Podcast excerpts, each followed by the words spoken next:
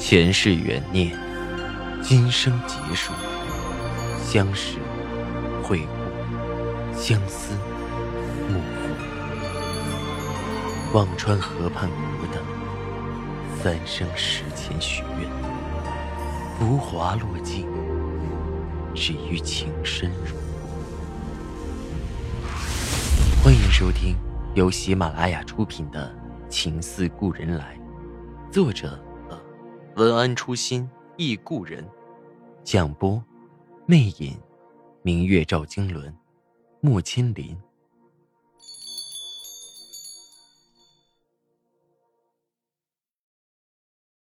番外，三生石定相思。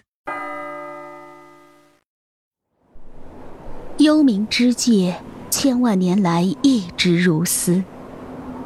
那条黄泉路静静地接引着一个又一个游走的灵魂。走过黄泉路，便是忘川河，也叫三途河。这条河没有河水的浮力，血红的河水里是无数的孤魂野鬼，难以超生，只得日夜在河中哀嚎嘶叫。恨不得把每一个经过的灵魂都一起拖下水，好换得自己的灵魂得到超度。忘川河上有座奈何桥，在桥的那头，一位叫孟婆的妇人，日复一日卖着孟婆汤。传说那汤喝下，便能忘却一切的前尘往事，爱恨别离。奈何桥畔有一块三生石，默默的注视着前来喝下孟婆汤、准备投胎转世的人们。女娲补天的灵力造就了这块三生石，在三生石上，前尘往事就如镜中之花般清晰可见。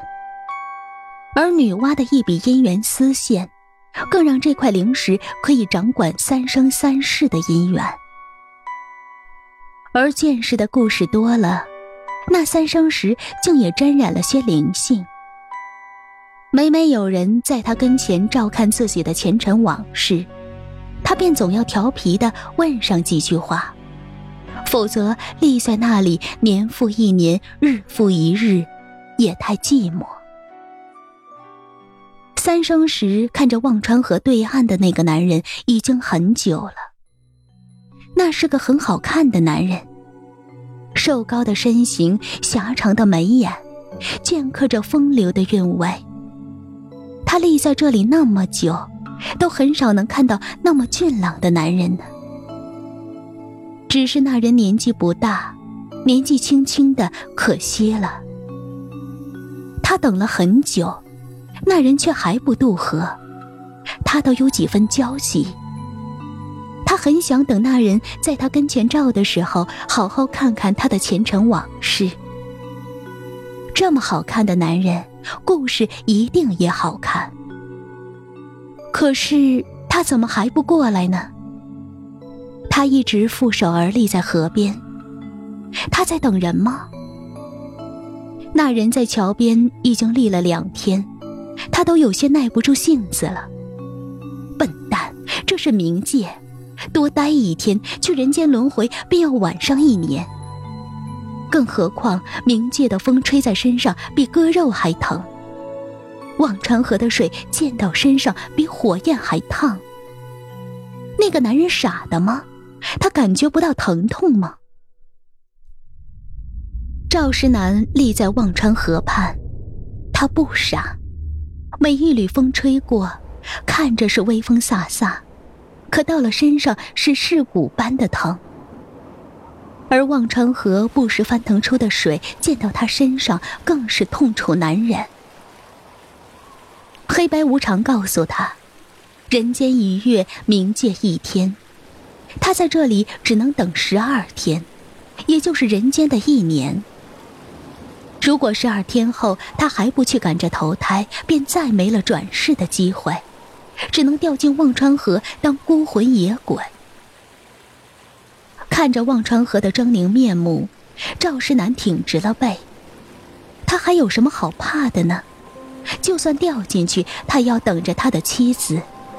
他答应过他的，而且没有他一同转世，他一个人又有什么意思呢？第三天一早，三生石看到黄泉路上来了一个女人。那个女人一定是饿死的，面黄肌瘦，身形憔悴。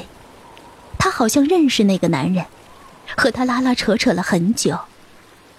三生石竖起耳朵，想听他们说什么，却隔着忘川河，什么也听不到。过了好一会儿，任凭那女人哭，那女人闹，那个男人却始终不为所动，还是立在那里。那女人只好自己过奈何桥。那女人没有男人牵引的吗？水鬼很快上来，把她揪了下去。想来她生前是做了不少恶事吧？要是做了善事，水鬼也不会那么轻易的就把她拖下去。三生石叹了口气，但是那女人是个有本事的，不过几天就拖了个替死鬼，自己又脱了身。在三生石前看着他的前尘旧事，一向爱说话的三生石竟第一次瞠目结舌，不知道说什么好。却没等他说话，那女人倒阴恻恻的笑了两声，道：“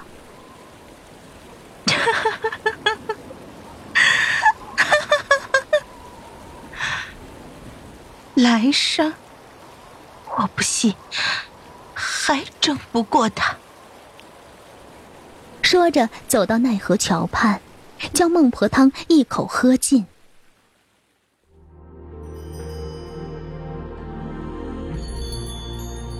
您正在收听的是喜马拉雅出品的长篇穿越小说《情似故人来》。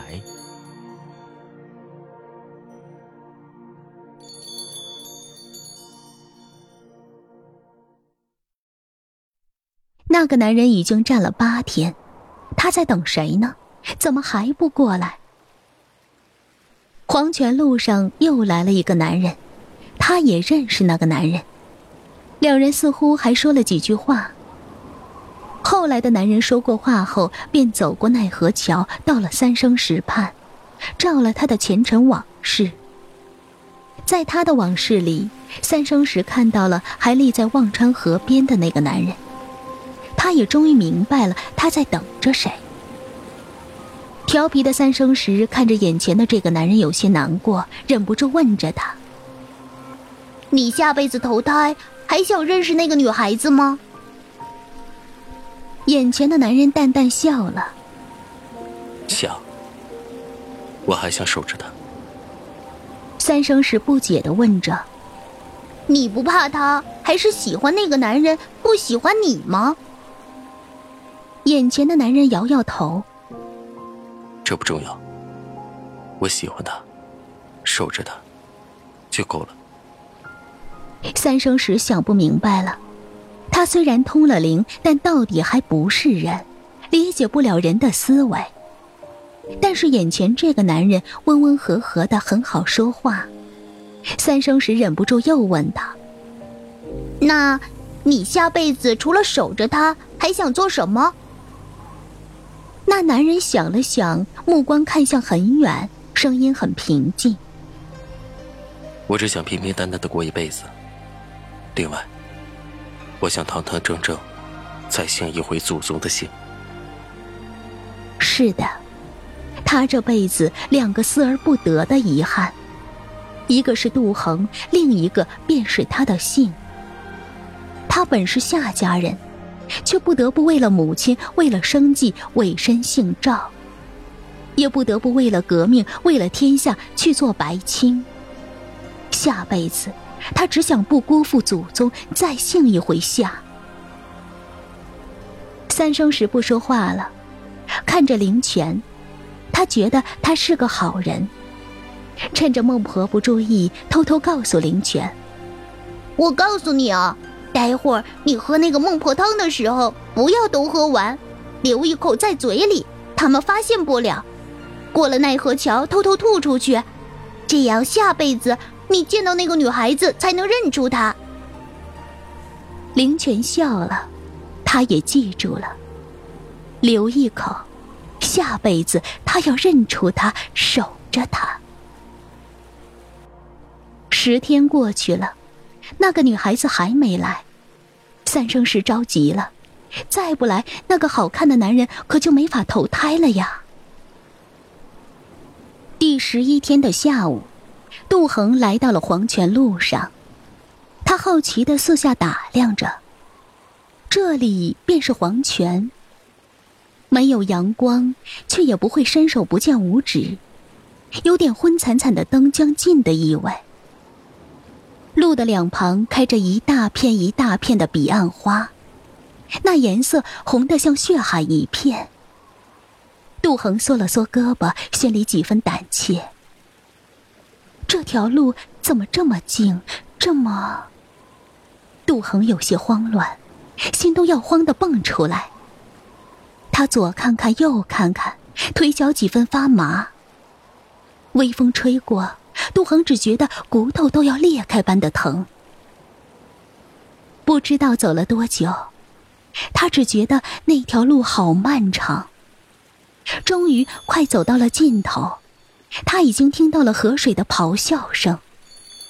杜恒猛地一抬头。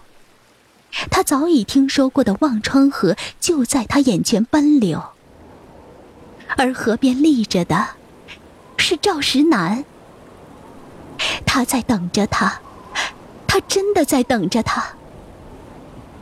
杜恒停住了步子，看着赵石南，那眉眼，那深情，纵然时光荏苒，都没有一丝的改变。杜恒抿唇笑了。赵石南眉眼绽开，轻轻勾唇道：“恒儿，你来了。”他知道他会来的。赵世南伸出手来，把杜恒自己的手搭了上去。奈何桥下水鬼嚎叫，杜恒和赵世南十指交缠，稳稳的走了过去。有风来袭。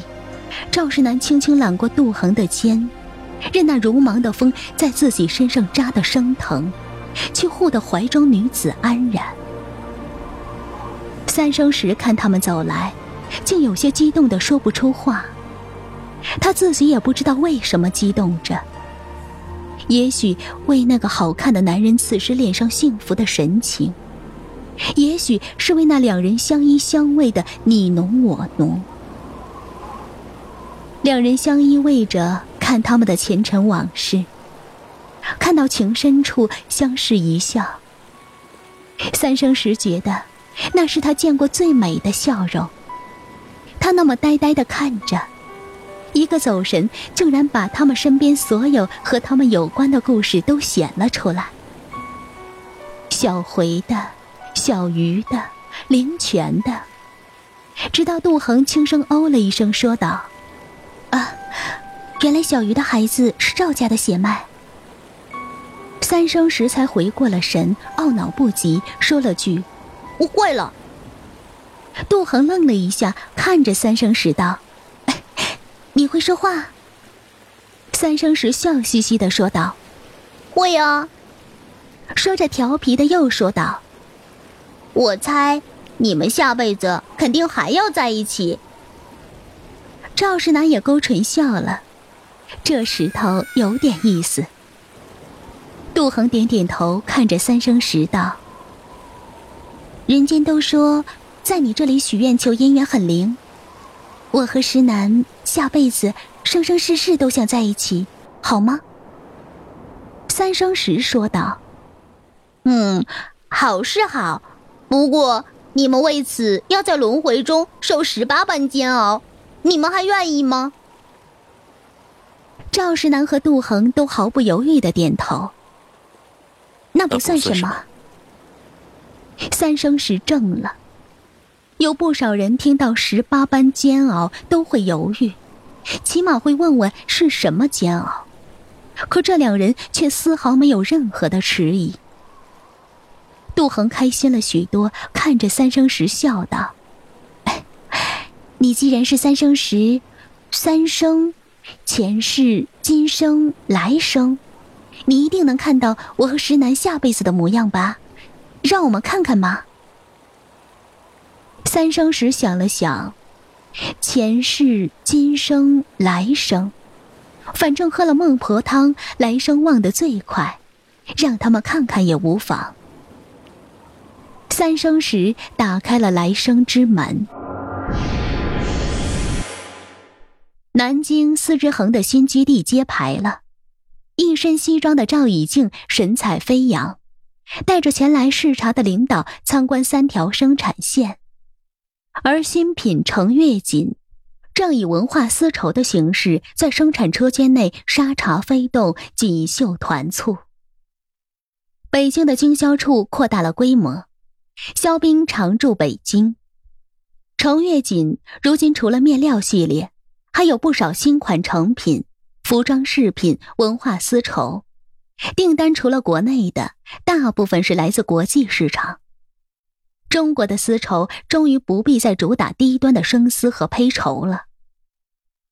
四合院里的秋千架如今加了护垫儿，刚会颤巍巍走路的弟弟坐在秋千里，姐姐在旁边轻轻推着，一个劲儿的问着：“够不够高？说话嘛！”青阳浅浅笑着，他哪会说话？你就着急问他。暖暖回过头来，嘻嘻笑着，才不是呢！那天我听他叫爸爸了，对吧？爸爸。赵雨静狭长的眉眼扬起，轻轻揽着青阳，两人相视而笑。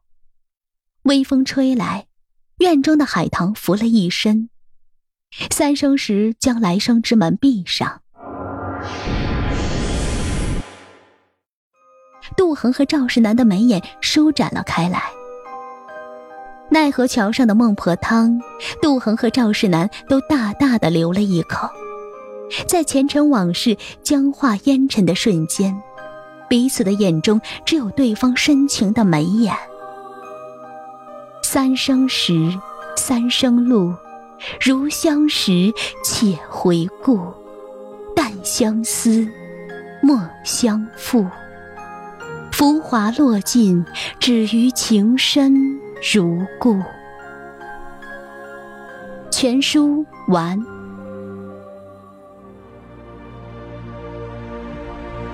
听众朋友，您刚刚收听到的是喜马拉雅出品的长篇穿越小说《情似故人来》。作者：文安初心忆故人，播讲：魅影，明月照经纶，莫千林。更多精彩有声书，尽在喜马拉雅。